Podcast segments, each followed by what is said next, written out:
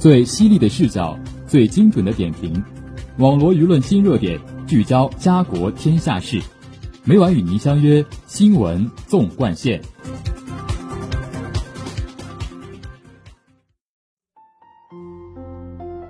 新闻每天发生，视角各有不同。欢迎收听今天的新闻纵贯线，与我一起聊新闻，说天下。我是今天的主播张继忠，今天就由我为大家带来教育要闻新闻。下面就让我们聚焦今天的第一条资讯。教育部日前对政协关于进一步落实青少年抑郁症防治措施的提案进行答复，其中明确将抑郁症筛查。纳入学生健康体检内容，建立学生心理健康档案，评估学生心理健康状况，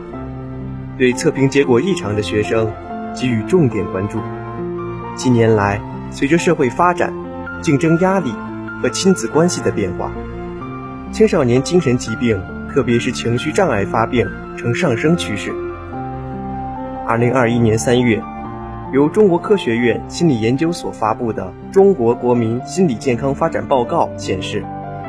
，2020年我国青少年的抑郁检出率为百分之二十四点六，其中轻度抑郁为百分之十七点二，重度抑郁为百分之七点四。由于一些学生、老师和家长对于抑郁症缺乏正确认识，往往难以在第一时间发现，比如。当一些学生表现出情绪低落、不愿交流时，家长或许以为孩子只是心情不好，殊不知这可能就是抑郁症的早期症状。前不久有一则新闻，刘女士将十二岁的孩子送到了河北最好的中学读书，孩子一到晚上就会胃疼、肚子疼，没有精神，也不愿意和同学说话，最后被确诊为轻度抑郁。所谓肚子疼，实际上是心理疼痛。今年全国两会期间，全国政协委员李丽娟提交一份关于进一步落实青少年抑郁症防治措施的提案，针对调研中发现的青少年的抑郁、焦虑、压力、强迫等情绪一直被严重低估的问题，李丽娟委员建议加强青少年抑郁症防治。预防抑郁症向低龄化发展。如今，教育部对此予以答复，明确表示将抑郁症筛查纳入学生健康体检内容，引发广泛关注。抑郁症纳入学生体检，无疑是一件好事，有助于做到早发现、早治疗，防止因延误治疗时间发生悲剧。不过，也要注意问题的另一面。有网友就提出，万一孩子被筛查出抑郁症后，会不会被周围的同学和老师歧视？也有学生担心，被筛查出抑郁症，会不会被学校区别对待，或是被要求休学治疗？这些担忧如果无法消除，势必影响善政的实施效果。一方面，一些学生可能会在心理测评中故意伪装自己。掩盖自己的心理问题。另一方面，被查出抑郁症的学生可能会被贴上标签，受到二次伤害。抑郁症纳入学生体检，要想好事办好，首先要注意保护个人隐私。根据民法典，隐私是自然人的私人生活安宁和不愿为他人知晓的私密空间、私密活动、私密信息。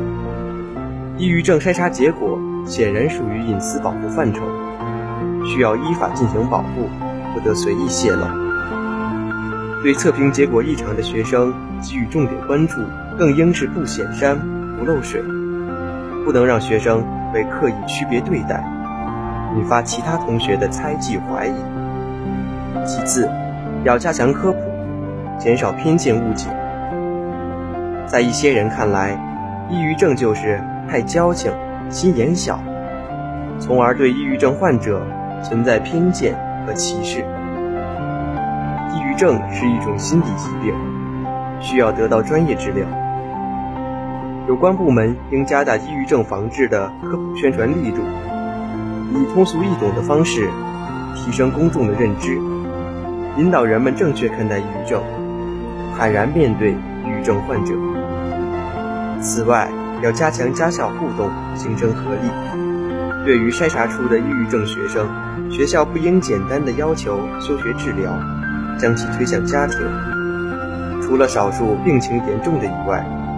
更适合的方式应该是边上学边治疗。留在学校这个大环境里，和同学们一起学习生活，更有助于学生走出心理阴霾。这就需要提升学校心理教师的专业能力，提高家长的心理健康素养，密切关注学生的心理问题，及时进行有效干预。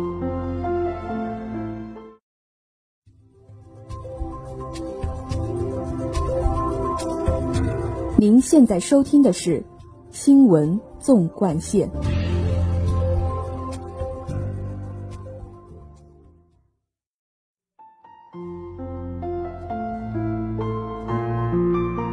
下面让我们聚焦今天的第二篇资讯。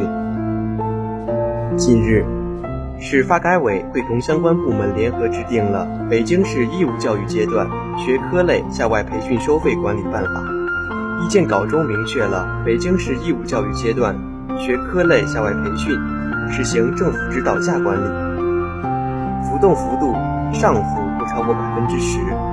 下浮不限。与此同时，明确要求按班型定价，将定价班型主要分为十人以下、十至三十五人、三十五人以上三种类型。该意见稿自二零二一年十一月十六日至十二月十五日公开向社会征求意见。按照国家要求，义务教育阶段线上和线下学科类校外培训收费属于非营利性机构收费。依法实行政府指导价管理，按属地管理原则，由各地政府制定基准收费标准和浮动幅度，浮动幅度上浮不超过百分之十，下浮不限。培训机构在政府制定的基准收费标准和浮动幅度内，确定具体收费标准。意见稿首先明确，本市学科类校外培训收费定价规则。实行政府指导价管理，由市发展改革部门会同市教育行政部门制定基准收费标准和浮动幅度，浮动幅度上浮不超过百分之十，下浮不限。此外，明确根据国家规定的主要定价班型，将定价班型主要分为十人以下、十至三十五人、三十五人以上三种类型，按班型定价，具体将怎么操作？据市发改委相关负责人介绍，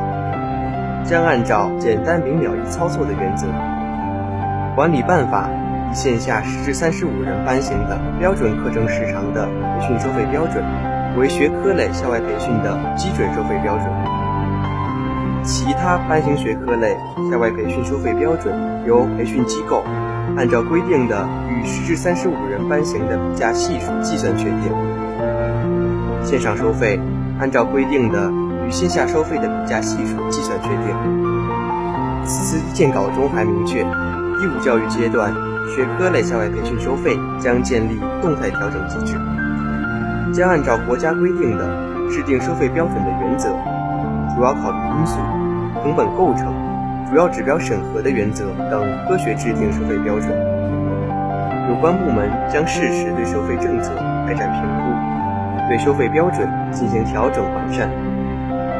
值得关注的是，在国家要求基础上，本市将建立培训机构成本公开制度，要求培训机构每年在官方网站和办学场所显著位置公开上年度成本费用等信息，将强化社会监督，加强收费信息公开，要求培训机构将学科类校外培训内容、培训时长、收费标准。收费及退费办法、教师资质等信息提前向社会公开。市发改委相关负责人介绍说，据悉，目前市发展改革委正会同市教委，按照国家要求研究学科类校外培训收费政府指导价标准，拟于近期出台。管理办法的出台，将为本市学科类校外培训收费管理提供长效的、有针对性的规范，有利于更好地发挥政府监管和社会监督的合力，促进减轻学生家庭教育支出负担，引导培训机构回归公益属性。市发改委相关负责人表示，节目的最后，让我们关注一下明后两天的天气状况。明天是十一月二十二号，星期一，天气阴，二至十三摄氏度；后天是十一月二十三号，星期二，天气晴，零至九摄氏度。网罗新闻热点，评述潮流事件。以上是今天新闻纵贯线的全部内容。感谢您的收听，也欢迎您继续收听本台其他时段的节目。再见。